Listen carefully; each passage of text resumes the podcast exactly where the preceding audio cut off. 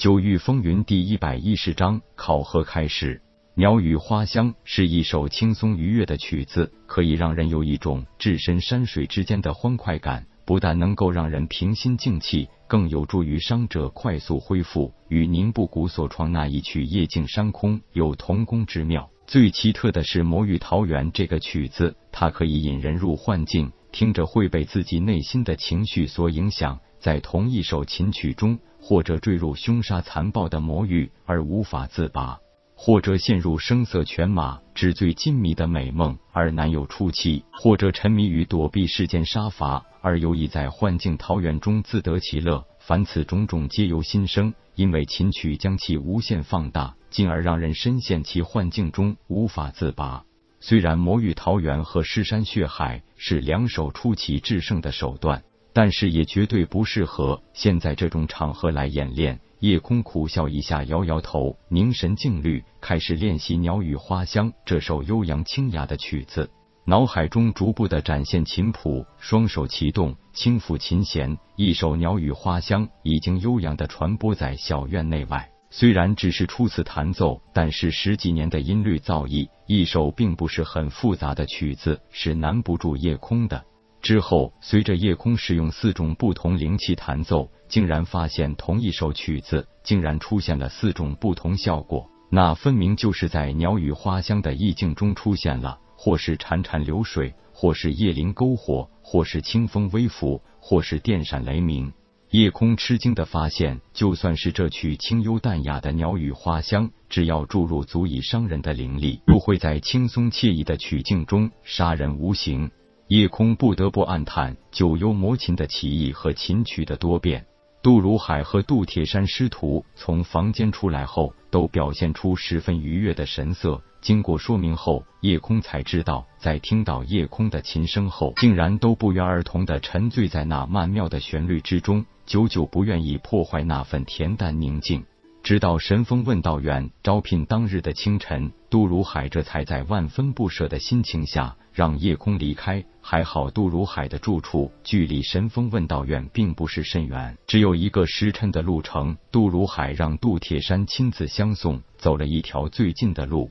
来到神风问道院大门前，杜铁山立即退回。秦明和叶小倩正翘首以盼，生怕夜空来晚。当看到夜空的身影时，两人不禁长出一口气。接过秦明递给他的一块名牌看了看，玩笑道：“一百枚灵石就换的这么个小牌子。”叶小倩娇声道：“这问道院的规矩还真多，没有这个牌子是不让进门的。”看门的那两个人也厉害的很呢。一边往里走，两个守门的汉子看了看三人手里的名牌，立即放行。夜空不由啧舌，一个问道院而已，两个守门的也需要林海境初期强者吗？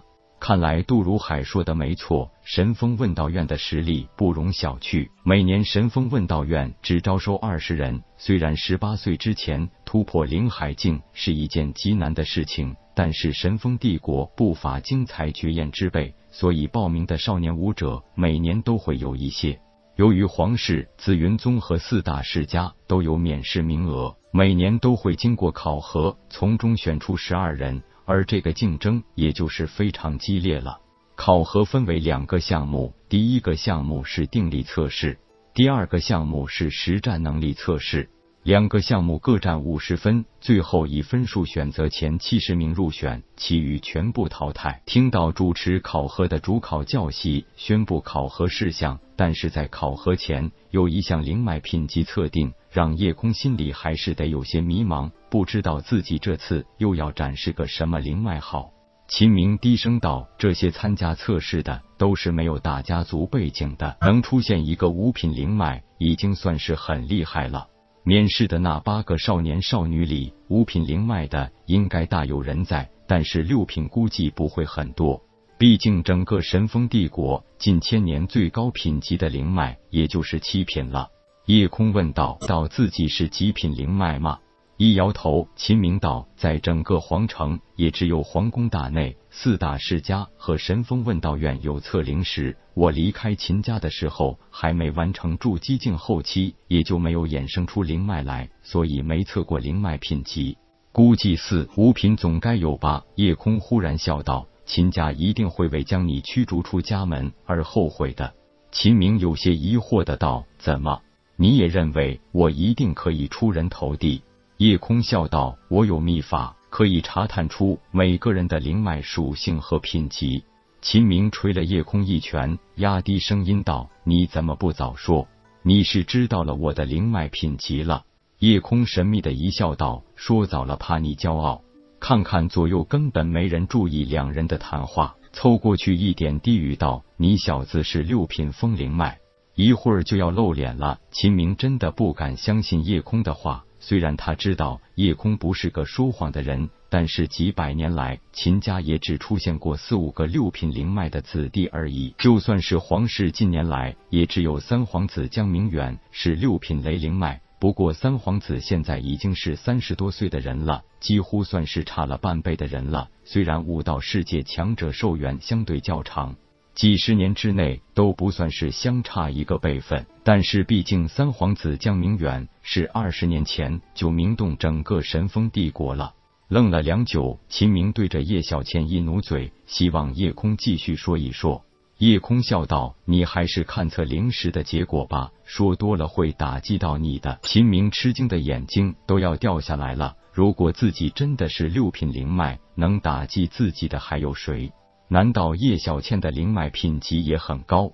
秦明是十二号，叶小倩十三号，夜空十四号。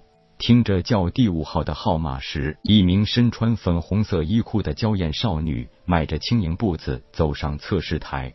粉衣少女的登台立即引发全场一片尖叫。参加考核的以及早已是神风问道院学员的，其中美女自然不少，但是人就怕比啊。虽然这个少女是一身简单素朴的淡粉色衣裤，青丝如瀑，加上那一张绝对堪比羞花闭月的脸，不引起在场少年疯狂嘶吼才怪呢。本章结束，各位听课老爷们，动起你发财的小手，为倾城点赞、订阅、分享，您的鼓励是我坚持下去的动力。